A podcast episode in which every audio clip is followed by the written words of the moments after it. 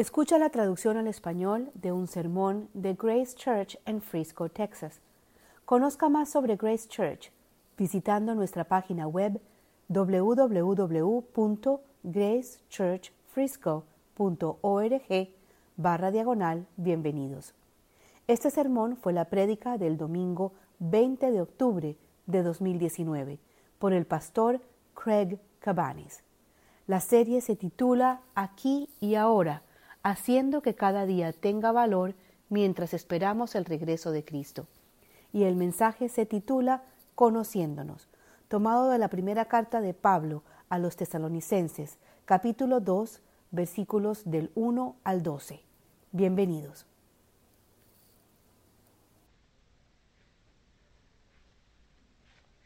Muy bien, buenos días. Es fantástico estar aquí juntos. Mi nombre es Craig, soy uno de los pastores aquí y quiero darle la bienvenida si no lo he conocido antes.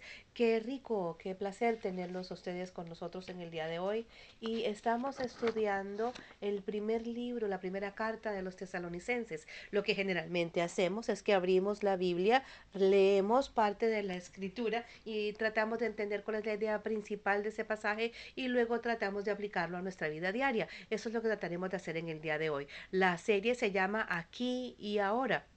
Hace parte del estudio de primera carta a los tesalonicenses tiene mucho énfasis en el retorno de Cristo. Entonces estamos mirando cómo, cómo vivimos aquí ahora y al mismo tiempo nos anticipamos a la venida, eh, regreso de Cristo ah, en toda su gloria. Entonces sobre eso es lo que estamos hablando. Si usted no tiene una Biblia, tome una de las que está en la silla frente a usted y refiérase a la página 573 y ahí va a encontrar nuestro pasaje del día de hoy. Vamos a leer unos 12 versículos.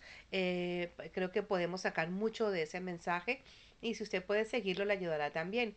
También si tiene preguntas sobre lo que estamos hablando en el día de hoy puede enviarlas por texto. Si tiene preguntas sobre cómo puede aplicarlo o cualquier cosa relacionada con lo que vamos a hablar en la prédica de hoy, envíenos un texto al 469-573-2920. 469-573-2920 y yo trataré de contestar tantas preguntas como me sea posible durante el podcast de esta semana. También hablaremos de otras cosas, pero eso, eso se publica los miércoles.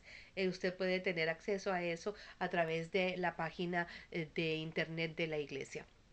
Entonces empezaremos en el capítulo 2 y vamos a leer los versículos del 1 al 12. Esta es la palabra de Dios para nosotros. Hermanos, bien saben que nuestra visita a ustedes no fue un fracaso. Y saben también que a pesar de las aflicciones e insultos que antes sufrimos en Filipo, cobramos confianza en nuestro Dios y nos atrevimos a comunicarles el Evangelio en medio de una gran lucha. Nuestra predicación no se origina en el error ni en malas intenciones, ni procura engañar a nadie. Al contrario, hablamos como hombres a quienes Dios aprobó y les confió el Evangelio. No tratamos de agradar a la gente, sino a Dios, que examina nuestro corazón. Como saben, nunca hemos recurrido a las adulaciones ni a las excusas para obtener dinero. Dios es testigo. Tampoco hemos buscado honores de nadie, ni de ustedes ni de otros, aunque como apóstoles de Cristo hubiéramos podido ser exigentes con ustedes, los tratamos con delicadeza, como una madre que amamanta y cuida a sus hijos. Así nosotros, por el, el cariño que les tenemos, nos deleitamos en compartir con ustedes no solo el Evangelio de Dios, sino también nuestra propia vida. Tanto llegamos a quererlos. Recordarán, hermanos, nuestros esfuerzos y fatigas para proclamarles el Evangelio de Dios y cómo trabajamos día y noche para no serles una carga. Dios y ustedes nos son testigos de que nos comportamos con ustedes los creyentes en una forma santa, justa e irreprochable. Saben también que a cada uno de ustedes lo hemos tratado como trata un padre a sus propios hijos. Les hemos animado, consolado y exhortado a llevar una vida digna de Dios que los llama a su reino y a su gloria. Bueno, vemos en este estudio como en el capítulo 1 es sobre cómo los tesalonicenses recibieron el Evangelio, cómo respondieron ellos al Evangelio y cómo la historia de su fe se ha transmitido de una forma viral y ya la gente lo sabía en todas partes. En el capítulo 2 pasamos de ver cómo recibieron ellos el mensaje a cómo Pablo y sus compañeros entregaban el mensaje. Esto es sobre cómo ellos entregaron el Evangelio a los tesalonicenses y vamos a ver los métodos resumidos en el versículo 8, donde vimos eh, Así nosotros por el cariño que les tenemos nos deleitamos en compartir con ustedes el Evangelio de Dios, es decir, las buenas nuevas, sino también nuestra vida, nuestra propia vida. Él resume su método, compartimos el Evangelio con ustedes, pero más que eso, nosotros compartimos nuestras propias vidas. Ahora, ninguno de nosotros somos apóstoles, ninguno estamos yendo a una tierra extranjera llevándole el Evangelio a gente que nunca antes lo ha escuchado, ah, como lo hizo Pablo. Así que las diferencias entre nosotros y el equipo de Pablo son grandes. De todos modos, hay lecciones bastante significativas para todos nosotros en este mensaje. Estamos hablando del tema de la fe pública y vimos anteriormente cómo a través del testimonio del Evangelio y de su experiencia, los, la iglesia tesalonicense había demostrado eh, una fe bastante pública.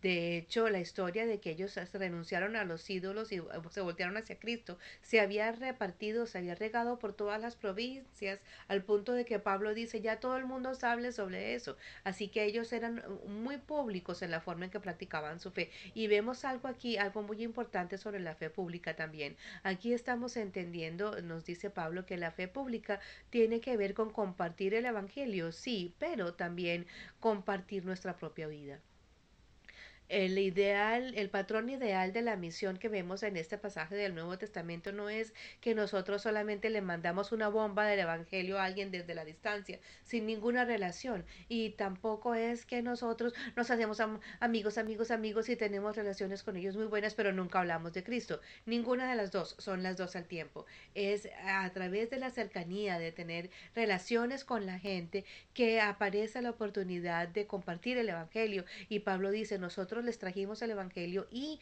nosotros abrimos nuestras vidas. Compartimos el Evangelio y compartimos nuestras propias vidas. Entonces vamos a mirarlos ambos, como ellos, quiero decir Pablo y su equipo, cómo ellos compartieron el Evangelio primero y lo miremos a también, miraremos también a la actitud sobre cómo lo hicieron y luego vamos a mirar sobre cómo compartieron ellos sus vidas, porque este pasaje habla de ambos. Primero miremos cómo compartieron el Evangelio. Primero, eh, versículo 1. Ustedes saben, hermanos, que nuestra visita a ustedes no fue un fracaso y también que hemos sufrido y que hemos sido tratados eh, negativamente en Filipos. Les declaramos el Evangelio de Dios en medio de mucho conflicto este versículo y los que le siguen se sienten como una defensa, un, acto de defensa. Pablo se está defendiendo a sí mismo. ¿Por qué? Porque él está estableciendo, él está recordándole a los adolescentes la sinceridad de su ministerio con ellos. Eh, probablemente lo que pasó fue que habían oponentes, personas que estaban cuestionando no solamente el mensaje del, del, Evangelio, sino los mensajeros también, Pablo y su equipo. Entonces, él tiene que asegurar esta nueva, este bebé de iglesia, que de pronto no tenía ni un año, tenía que asegurarles, uh, recordándoles cómo era que él había traído el Evangelio. Era la primera idea. ¿Cómo trajo el Evangelio? ¿Era lo que decían los críticos o la gente en realidad se acuerda cómo fue que ellos compartieron el Evangelio. Hace un par de semanas miramos Hechos 17 que es el recuento histórico de cómo se fundó esta iglesia y nos demos cuenta de que Pablo se presentó, él comunicó el evangelio en Tesalónica, en la ciudad en lo que es hoy la Grecia moderna y después de unas pocas semanas las personas que los cuestionaban se aterrorizaron y crearon una turba y fueron y arrestaron a la persona que lo estaba hospedando lo pusieron en la cárcel, el hombre tuvo que pagar fianza para poder salir, eh, fue un desastre. Entonces Pablo le está diciendo a esta gente, esta gente le dijeron, mira Pablo, tienes que salir de aquí, entonces sacaron a Pablo en la mitad de la noche. Entonces se pueden imaginar con algo de especulación ¿Qué ocurrió? Sabemos que él, había gente que se oponía al Evangelio. Estos nueva, esta nueva iglesia tenía oposición al punto de que sacaron a Pablo del pueblo. Eh, la gente estaba diciendo no solamente no vengan a predicar esto en nuestro pueblo, sino que también decían vamos a ir al pueblo contigo para asegurarnos de que no van allá tampoco. Entonces eh, sabemos que lo que usa, la palabra que usa Pablo es aflicción, sufrimiento. Los oponentes tenían, todo, estaban levantando todos tipo de acusaciones. Ellos pueden levantar acusaciones, ya Pablo se ha ido y entonces ellos están empezando a creer que pueden empezar a acusar a Pablo de muchas cosas y Pablo está diciendo, hey, un momentico, vamos a ver cómo me puedo defender de estas calumnias sobre él y sobre el ministerio. Entonces, primero, ellos cuestionan los motivos de Pablo para venir en primera instancia. Sí, ellos están cuestionando, acuérdense de cómo llegamos nosotros, nosotros no vinimos en vano, dice él en el segundo versículo dice, vinimos después de haber sufrido, de que nos hubieran tratado muy mal en Filipo. Y de todos modos vinimos a declarar el mensaje del Evangelio a ustedes, inclusive cuando sabíamos que iba a haber conflicto. Él está diciendo que él estaba en Filipo justo antes de venir a Tesalónica. Y en Filipo él fue arrestado, a él le despojaron de sus vestiduras, lo golpearon con palos, eh, por el ministerio evangélico que estaba haciendo. Lo ponen en la cárcel después de eso. Y no solamente eso fue humillante porque él fue eh, desnudado y golpeado en público, pero también fue injusto porque al final del capítulo lo que usted se da cuenta es que usted no puede hacerle eso a un ciudadano romano. Y entonces ellos asumieron que Pablo no era un ciudadano romano, entonces lo golpearon, lo quitaron su ropa, lo pusieron en las cárceles y él dijo, miren, yo soy un ciudadano romano y entonces tuvieron que darle el debido proceso de ciudadano romano al que él merecía. Entonces, Pablo dice, acuérdense que yo vine aquí después de haber sido maltratado en, en, en uh, Filipo. De todos modos, él se presenta en Tesalónica y dice, nosotros estábamos empoderados en el Señor para compartir el Evangelio con ustedes. Así que imagínese usted, él se desaparece a medianoche, entonces los, los críticos dicen, ¿Qué tan honesto era este hombre? Al final, ¿qué se hizo? Un poquito de oposición y se desaparece. Entonces, imagínense, la gente está eh, contra, haciendo contrapeso a su mensaje. Entonces Pablo dice, no crean esas historias. Yo me presenté allá después de que me habían golpeado. Yo no tengo miedo al sufrimiento. Yo espero que voy a sufrir. Lo anticipo. Sé que va a pasar pero lo hago por el Evangelio. Yo no me evadí en la noche para escaparme de la dificultad. No los estábamos abandonando a ustedes. De hecho, nosotros siempre compartimos las buenas nuevas en medio del conflicto. Nosotros sabíamos que íbamos a venir en medio del conflicto. Ellos dicen, donde se vaya a proclamar la buena nueva, habrá resistencia, persecución y conflicto. Eso lo esperamos. Entonces lo recuerda. Acuérdense cómo me presenté yo. Yo estaba recibiendo retos antes, yo recibí retos con ustedes y recibiré retos donde sea que vaya. No fue que huimos porque las cosas se pusieron difíciles. Nosotros compartimos el Evangelio con ustedes en nuestra debilidad, en nuestra debilidad. Segundo, no vinimos a proclamar el Evangelio eh, en medio del error y el engaño, como dice en el versículo 3. Nuestra predicación no se origina en el error ni en malas intenciones, ni procurando engañar a nadie. Al contrario, hablamos como hombres a quienes Dios aprobó y les confió el Evangelio. No tratamos de agradar a la gente, sino a Dios. Está diciendo, nosotros solamente estamos tratando de traerles la verdad, no estamos tratando de engañarles. Lo que decimos es la verdad. No estaba lleno de errores. Venimos a proclamar la verdad. Vinimos con el, el, Evangelio que Dios nos había confiado. Él nos dio este mensaje de verdad. Dios lo hizo. Entonces probablemente la gente local los estaba comparándolo con los típicos uh, gurús viajeros. En esta cultura de este tiempo era común que filósofos o profesores eh, viajaran. No creo que tenemos nada como eso hoy. De pronto esos gurús que hablan de ayuda personal y eso. Pero en esa época había ese tipo de gente que viajaban de pueblo en pueblo para hacer dinero y generalmente con tácticas de engaño así como con, con tácticas de, de ventas uh, fuertes. Eh, miren, esta es nuestra filosofía que le va a cambiar la vida y si usted quiere escuchar más, le vamos a, mm, páguenos tanto y entonces le vamos a explicar en más detalle qué es lo que tiene que hacer. Era como que más o menos un webinar eh, usted ve cinco minutos de esos, pero si usted quiere ver la hora completa tiene que pagar 100 dólares o algo así. Una cosa así, en lo que en realidad es como, hay como un, como un anzuelo que lo que hace es atraer a la gente para que pague dinero. Eso era muy común en esa cultura, en ese tiempo. Y Pablo dice, nosotros no somos eso, nosotros no enseñamos cosas uh, falsas, no llegamos mostrándoles impurezas, ni eh, tratando de engañarlos, ni nada de eso. Nosotros enseñamos el Evangelio en, en humildad, nos habían golpeado y así vinimos a enseñarles y se los enseñamos en verdad. Segundo, tercero, él dijo, no enseñamos el Evangelio para ser del agrado de los hombres, sino para ser del agrado de Dios. Entonces hablamos no para agradar a los hombres, sino para agradar al Dios que ve nuestros corazones. No vinimos a impresionarlos. Nosotros no vinimos a, a ser populares entre ustedes. Eh, de alguna forma atraerlos a ustedes hacia nosotros. Eh, los, los críticos o quienes los cuestionaban de pronto los acusaban de que ellos uh, no iban allá a ganar, que ellos uh, iban a obtener mucha resistencia y que se iban a ir, ¿sí?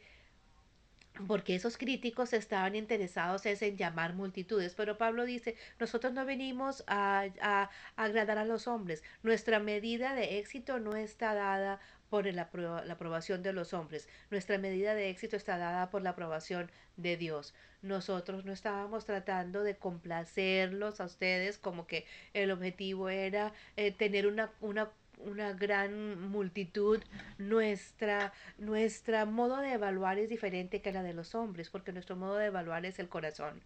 No vinimos a complacer a los hombres, sino a complacer a Dios, el Dios que ve nuestros corazones. La prueba de nosotros no era si ustedes nos gustaban, si a ustedes les gustábamos nosotros o no. Y que si les gustamos, entonces nos quedamos, y si no les gustamos, entonces nos vamos en la noche. No, nuestra medida era nosotros agradamos al Señor, si enseñamos la verdad. Por eso fue que vinimos, dice Pablo. Nosotros compartimos el Evangelio para complacer a Dios. Entonces ellos comparten el Evangelio primero desde su debilidad, seguro comparten el Evangelio para mostrar la verdad y tercero, ellos comparten el Evangelio para agradar a Dios. No venimos aquí llenos de alabanzas y, como ustedes saben, sino ni con deseos de avaricia, nosotros no vinimos aquí a inflarlos a ustedes, a decirles una cantidad de cosas que los hicieran sentir bien sobre ustedes, a echarles piropos, decirles todas estas cosas maravillosas sobre ustedes que de pronto no las creemos, pero que como estamos tratando de sacarles plata, se las vamos a decir todas estas cosas que los hagan sentir bien, para que ustedes se sientan bien, para que entonces nos den algo. En otras palabras, lo que está diciendo es, nosotros no los manipulamos para nuestro propio beneficio. Y Dios es nuestro testigo. Y Él continúa apelando una y otra vez a, Dios. Él dice, Dios es nuestro testigo. Eh, ellos no pueden él está haciendo el caso de que los críticos no pueden decir, esta gente vino, empezaron a decirle cosas bonitas a ustedes, a inflarles el ego, sacaron la plata y se fueron. Entonces Pablo dice, no, nosotros no venimos a sacarle cosas a ustedes, nosotros no venimos a quitarle cosas a ustedes, nosotros venimos a darles a ustedes. Piensen sobre eso, tesalonicenses. Nosotros vinimos por el beneficio de ustedes. No vinimos a beneficiarnos nosotros del pueblo, vinimos a, agradar a Dios, no a ustedes, que no, sino a los, no a los hombres, que ustedes eh, supieran que lo importante no era agradar a los hombres, sino agradar a Dios. Compartimos el mensaje para que ustedes se pudieran beneficiar. Por último, no buscábamos la gloria de la gente. Ese es el versículo 6. Tampoco buscábamos honores de nadie, ni de ustedes ni de otros. Aunque como apóstoles de Cristo hubiéramos podido ser exigentes con ustedes, los tratamos con delicadeza. Nosotros no vinimos para... ¿Qué significa esto? Decir que no hemos buscado honores de nadie. No estábamos buscando que nadie nos honrara. Pero dice, de hecho, eh, éramos... Ah, apóstoles de Cristo. Hemos podido pedirles cantidad de cosas, pero no llegamos diciéndoles, ah, eh, nosotros somos esto y aquello, lo demás allá, para que nosotros pudiéramos dominarlos a ustedes, para que nosotros pudiéramos eh, tener poder sobre ustedes. No estábamos haciendo eso, eh, llegando como tiranos, aunque hubiésemos podido pero no, ese no era nuestro rol, ese no era nuestro papel. Nosotros compartimos en humildad. ¿Qué tal este ejemplo de la actitud que deberíamos tener, de la forma que teníamos que tener, cuando vamos a compartir el mensaje? Esta es una forma fabulosa de resaltar cómo deberíamos comportarnos cuando estamos compartiendo el mensaje, aunque sea en un mensaje hostil. Mire que en el, versículo 2 él dice, él llegó en un mensaje, en un, en un ah, medio ambiente hostil. Nosotros compartimos el mensaje de la verdad para agradar a Dios, para su beneficio, compartimos en humildad, hicimos todo esto con valentía por amor a Dios y para el beneficio de ustedes. Nosotros no los tratamos de engrandecer a ustedes. Nosotros no nos tratamos de engrandecer a nosotros. Nosotros solo tratamos de mostrarles la verdad. Cuando compartimos con ustedes la historia de Jesús es para que ustedes se vean y se oigan como Jesús. No venimos para mostrar el mensaje de Jesús, pero con una actitud que no concuerda. Cuando mostramos el mensaje de Jesús, tiene que ser hecho con un método que refleja la personalidad de Jesús. Porque cuando la presentación del Evangelio sabe a, arrogancia, sabe a promoción personal o a promoción de una iglesia en particular, o cuando sabe a tratar nada más de acumular un grupo de seguidores o para el beneficio personal, entonces ese método y el mensaje de Jesús no concuerdan. El mensaje y el método tienen que casar, tienen que concordar y tienen que verse como Jesús. Este tipo de características, eh, no servir para el aplauso de los hombres, sino para la gloria de Dios, no servir para la ganancia personal, no, sino al contrario, eh, de poner nuestras vidas para el beneficio de los otros, no teniendo la vanidad del, oro, del honor y la gloria de otras personas y que otros nos alaben, sino compartir en humanidad. Entonces el mensaje y el método se parece. Esto es muy importante para nosotros en la forma en que nosotros comunicamos el, mensaje, el Evangelio, que tengamos esta actitud que lo hagamos, aunque sea cuando estamos en nuestro eh, mundo virtual, que, refleja mi perfil en Twitter y en Facebook cuando estoy hablando a nombre de Dios, cuando estoy haciendo referencia a mi fe. Son estas el tipo de actitudes que reflejan cómo nosotros nos comunicamos o cuando alguien reta nuestra fe, reta el Evangelio, reta los valores bíblicos, ¿Respondemos como respondió Pablo o respondemos en una forma que es arrogante, eh, desdeñosa hacia otros? Pablo dice, yo vine en humildad. Donde sea que vaya, voy en humildad, aunque tenga la experiencia de una posición severa, pero continuaré diciendo la verdad con humildad por la gracia de Dios esa es la belleza de compartir el Evangelio. Ahora, la segunda parte de este mensaje, él explica cómo compartieron ellos su vida, él y su equipo, sus compañeros. No solamente el mensaje, sino que ellos compartían su vida. Mira el versículo 7. Nosotros los tratamos con delicadeza. Eso es tan importante. Él dice, nosotros estábamos con ustedes y aunque fue brevemente, ellos lo conocieron, ellos estaban con él, ellos estaban entre ellos, e, eran los, ah, los, ellos no eran el tipo de apóstoles que llegaron como quien llega a firmar un libro en la zona VIP, nunca interactuando con la gente. Ese no era su método. Él dice, nosotros estábamos entre ustedes. Habla de su ministerio de evangelización, en otras palabras, comunicar el, mensaje de Cristo a quien no los conocían, y también habla de su ministerio en el discipulado, cómo conocía y cómo multiplicaba él a las personas, porque él está compartiendo el evangelio, ¿no? y una vez que las personas se convierten, él está creando una fundación firme para las personas que están empezando en el ministerio. Y nos, él dice, estábamos entre ustedes. Él dice que todo el ministerio es personal. Él va a dar ejemplos muy personales en realidad, compartiendo nuestras vidas con la gente, con las vidas con la gente, quiere decir, nosotros estábamos entre ustedes.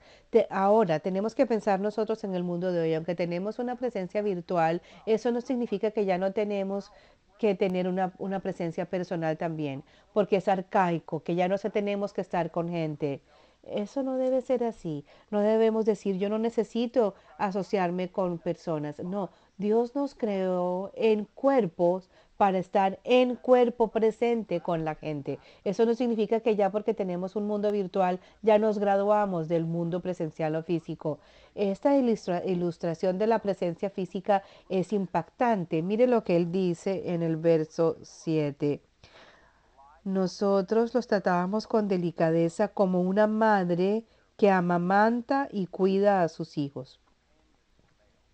Sus compañeros eran hombres, Silvano y Tito. Y él dice, nosotros éramos como madres que amamantaban y cuidaban a sus hijos. ¿Qué significa esto? ¿Qué está diciendo él aquí? Lo que significa es que él está diciendo, estábamos cerca de ustedes, estábamos con ustedes, estábamos dándoles vida, amamantándolos a ustedes, cuidándolos a ustedes. Yo no conozco a nadie que se adapte a la vida de otros más que una madre que está amamantando. Muchas están quedándose dormidas aquí en el salón porque no durmieron anoche. ¿Sí? Así que eh, felicitaciones a las que están en el cuarto de, lactancia, que están amamantando a sus niños en este momento. Estas mujeres dedican su vida 24 horas al día al que las necesita. Usted no se adapta a un niño de 10 años como se adapta a un niño de pecho, pero él, él dice, nosotros los tratamos con delicadeza. Eh, como una madre que amamanta y cuida a sus hijos.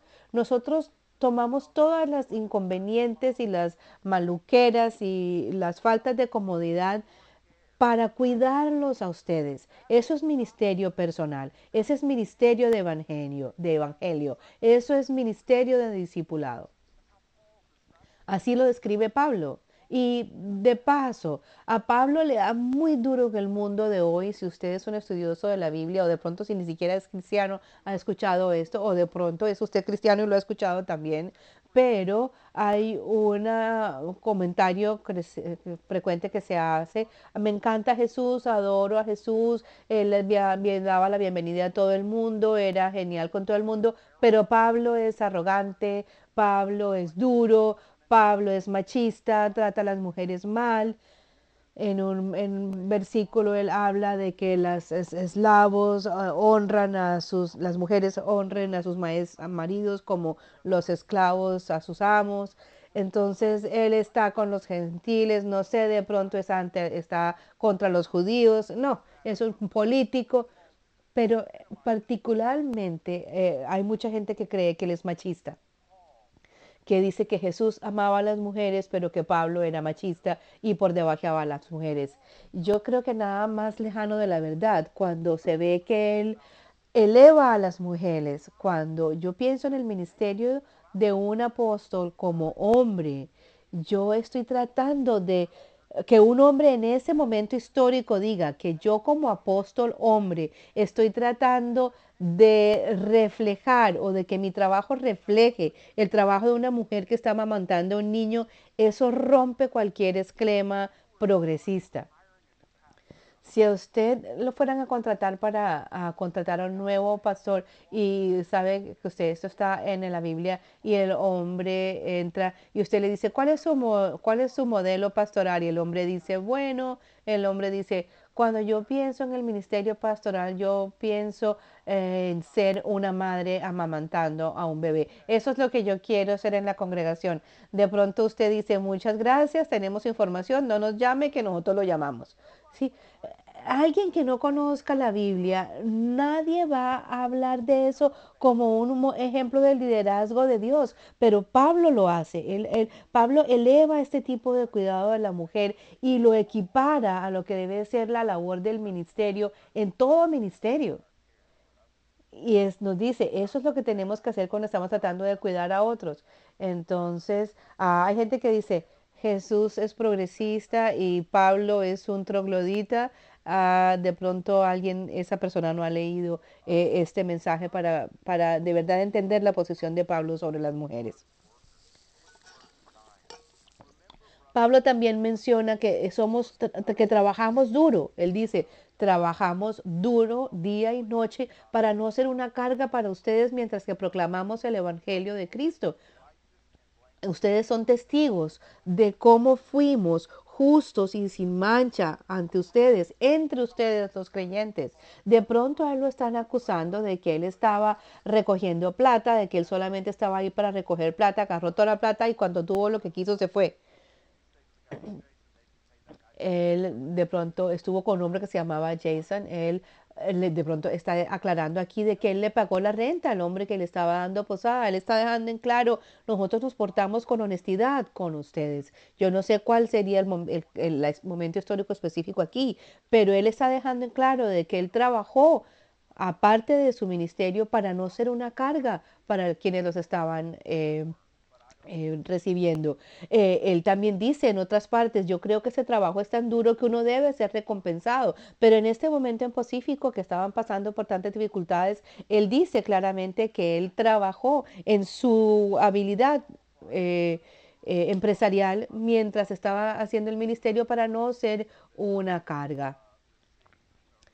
Entonces dejan claro, yo estoy trabajando o estuve trabajando cuando estuve con ustedes mientras estaba haciendo el trabajo misionero para no ser una carga. Hay algo aquí que yo creo que todos podemos aplicar. El libro de los Hechos nos dice que Pablo era un hacedor de tiendas o de carpas. Una persona que era como una clase media, un artesano, y él hacía carpas. Entonces, lo que eso señala en este caso es que nos muestra que él se entremezclaba con la comunidad, que donde él estaba trabajando como evangelista, también estaba realizando trabajo artesanal. Vendía de pronto sus tiendas en el mercado, de pronto las hacía ahí en, en, el pleno público y entonces de pronto él utilizaba, tú sabes, mientras él estaba haciendo las carpas y la gente llegaba y le hablaba, él evangelizaba a la vez que hacía su trabajo de hacer carpas. Sabemos que hacía ambos. Él dice, yo trabajaba de día y de noche. No sabemos si él evangelizaba de día y trabajaba de noche o al contrario, pero sabemos que él presenta el hacer ambas cosas juntas. ganarse su, su, platica, presentar el dinero, hacer el, el evangelio. Eh, yo creo que eso es importante. ¿Se acuerdan cómo yo trabajaba entre ustedes día y noche? Sabemos eh, de eh, hechos que hacía tiendas. Trabajaba entre ustedes, ustedes fueron testigos, quiere decir, ustedes me vieron y Dios también me vio que yo estaba haciendo una conducta ah, santa, justa y sin tacha. Él lo que está haciendo es decirles, acuérdense lo que ustedes vieron. Ustedes me vieron allí, me vieron allí trabajando. Lo que él está diciendo es que él puso su ejemplo de trabajar.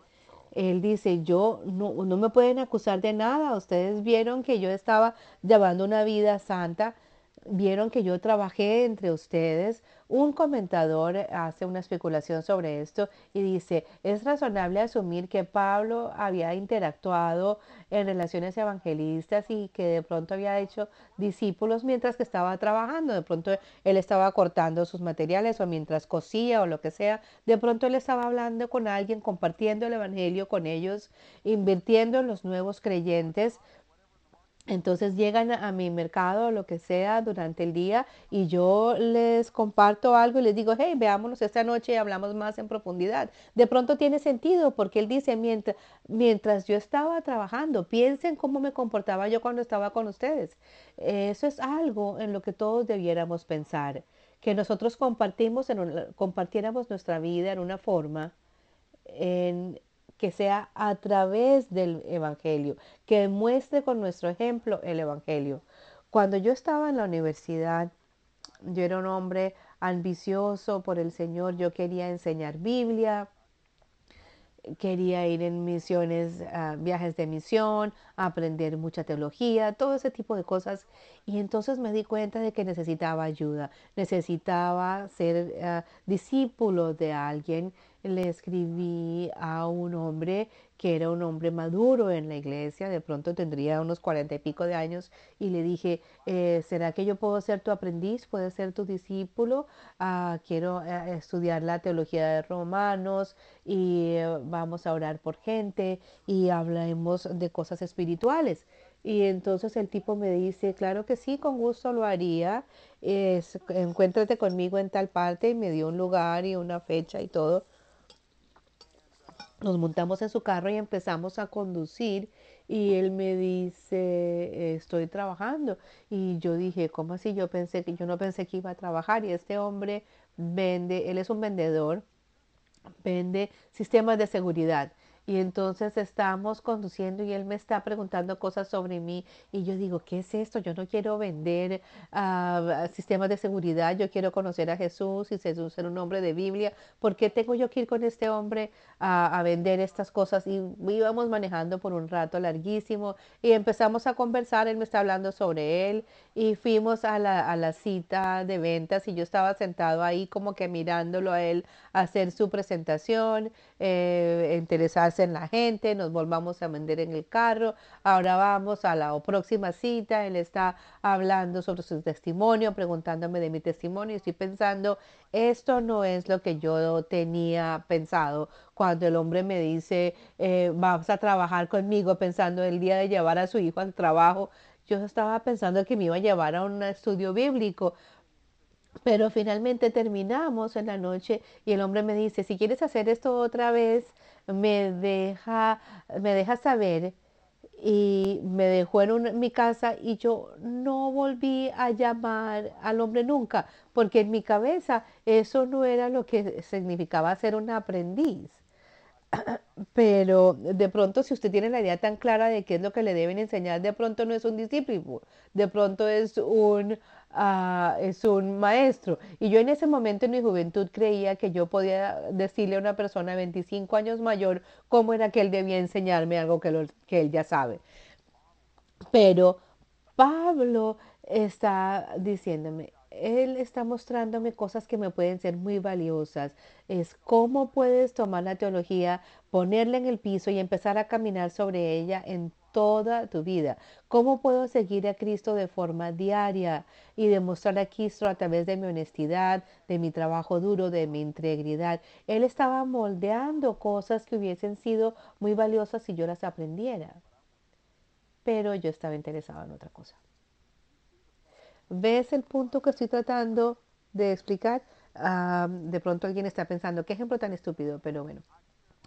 Ah, Pablo dice, yo compartí con ustedes mi vida. Y si, quieren, si tienen alguna duda, acuérdense del ejemplo que les di cuando estaba con ustedes. Trabajamos duro, fuimos santos, me porté bien con ustedes cuando estaba en, en su seno. Acuérdense de eso. ¿Se acuerdan que los motivaba como motivaba como motiva un padre a un hijo o a sus hijos? Los alenté a todos y cada uno de ustedes, los motivé, los puse a cargo para que trabajaran y vivieran de una forma en que eh, los invita a Dios a vivir en su reino de gloria.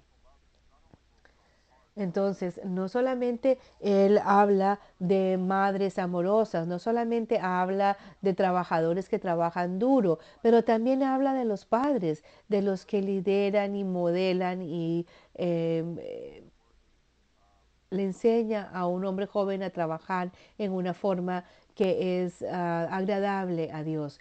Él ah, nos llama a caminar con Cristo. Les hablamos en formas en que los construimos, les dábamos fuerzas, como haría un padre que es un Padre Santo, que trata de empoderar a sus hijos.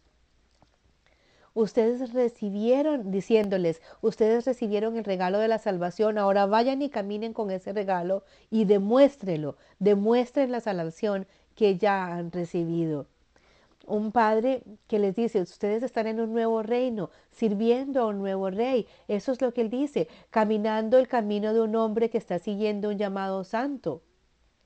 Ustedes han entrado a un nuevo reino con un nuevo rey, viven en una tierra ah, dominada por César y en su ciudad todo el mundo tiene que decir César es el rey y usted tiene que darle homenaje al César, tiene que pagarle los impuestos al César, tiene que rezar al César, pero acuérdense, usted solamente tiene un Señor y es el Rey Jesús quien gobierna por encima de toda su vida, quien lo llama a vivir una nueva vida en una nueva forma, en su nuevo reino.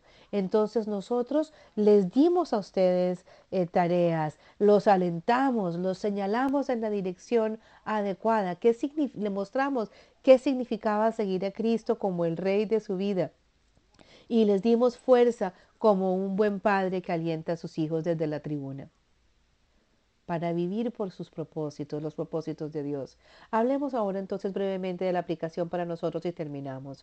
Yo creo que este pasaje nos muestra que la misión requiere interacción personal, presencia personal. Compartimos el Evangelio, pero, lo pero compartimos nuestras vidas también. Eso es lo que quiere decir vida pública, es compartir la vida y compartir el Evangelio juntos, paralelos,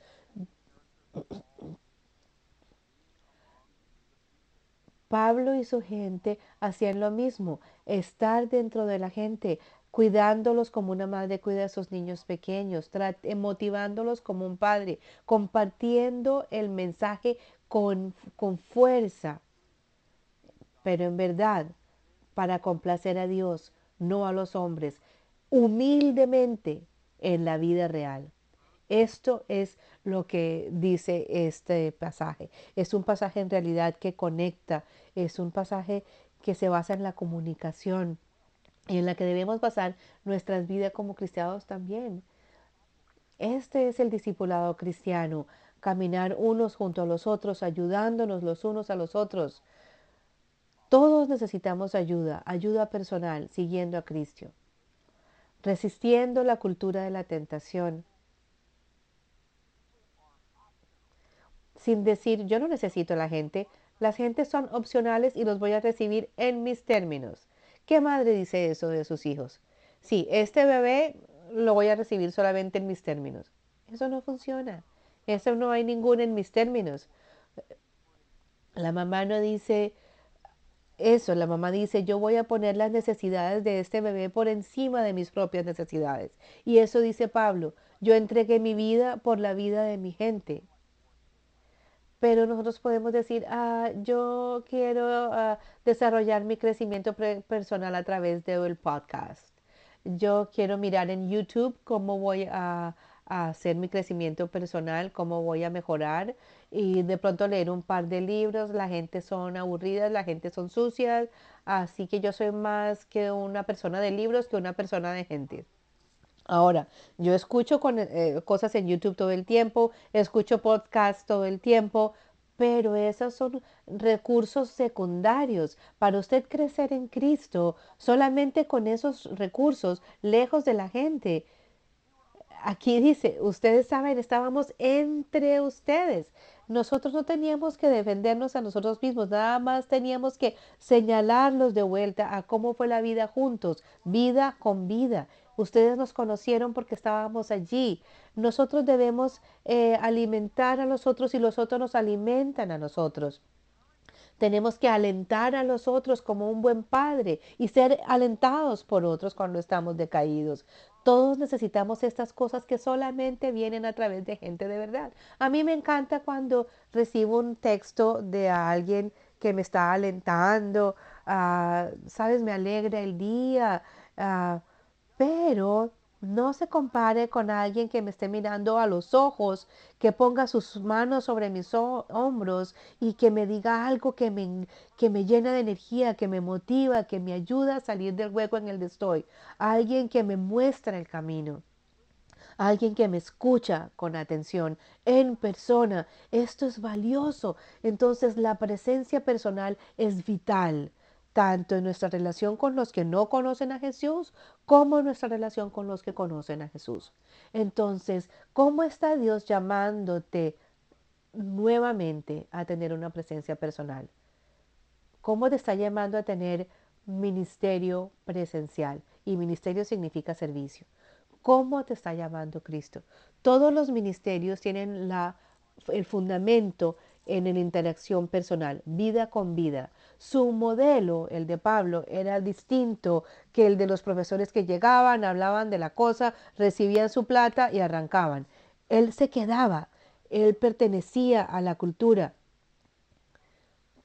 Su ministerio era diferente al de nuestra cultura, cultura en el día de hoy. Es mucho más difícil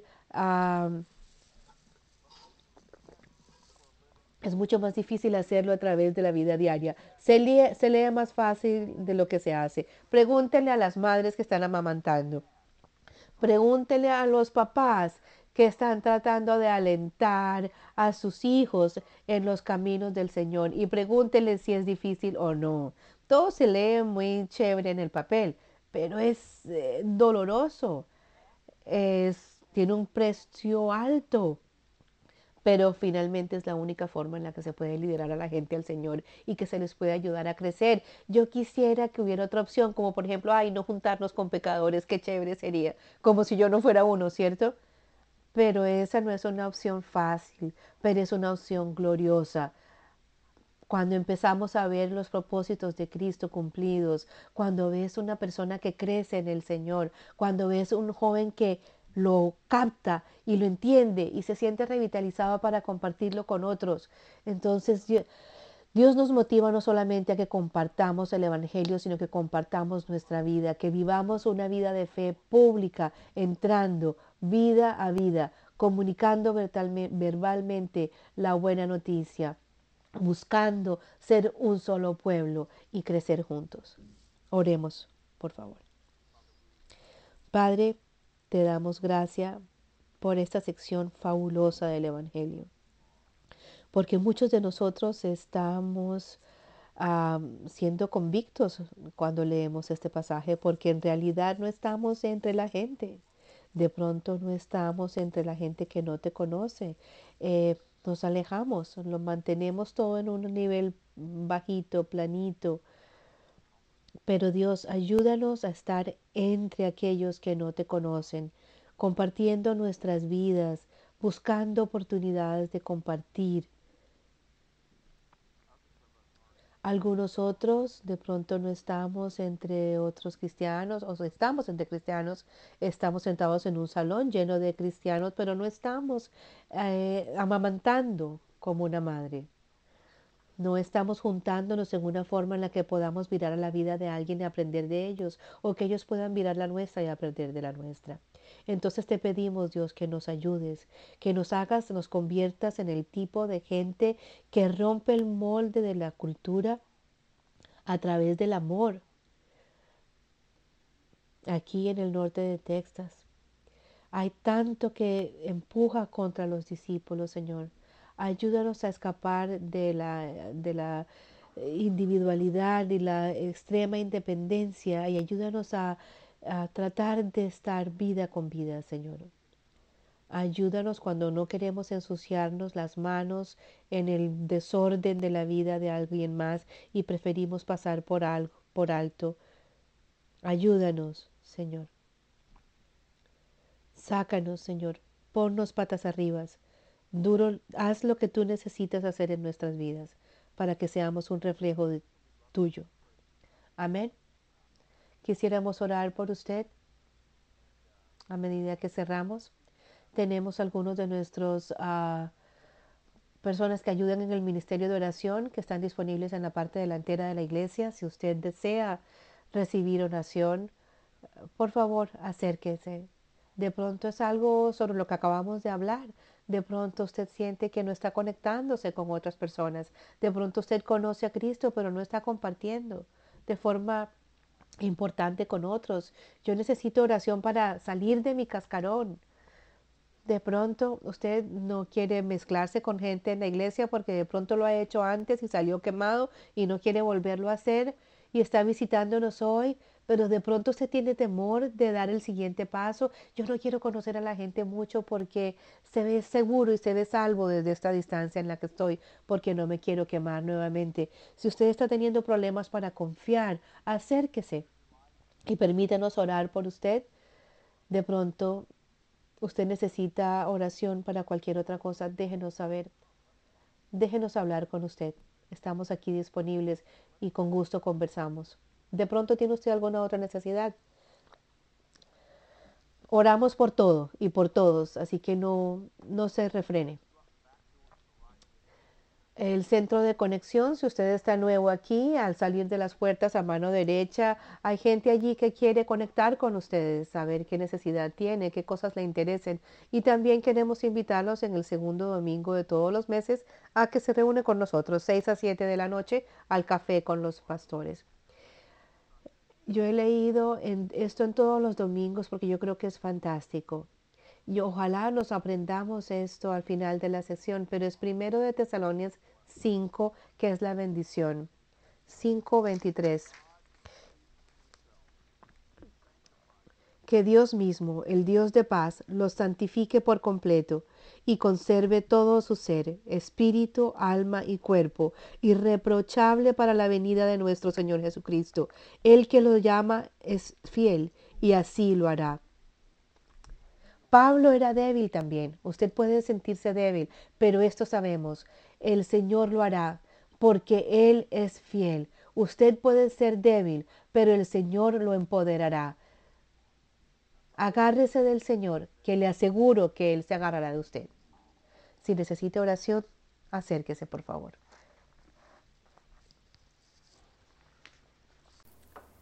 Usted escuchó la traducción al español de un sermón de Grace Church en Frisco, Texas.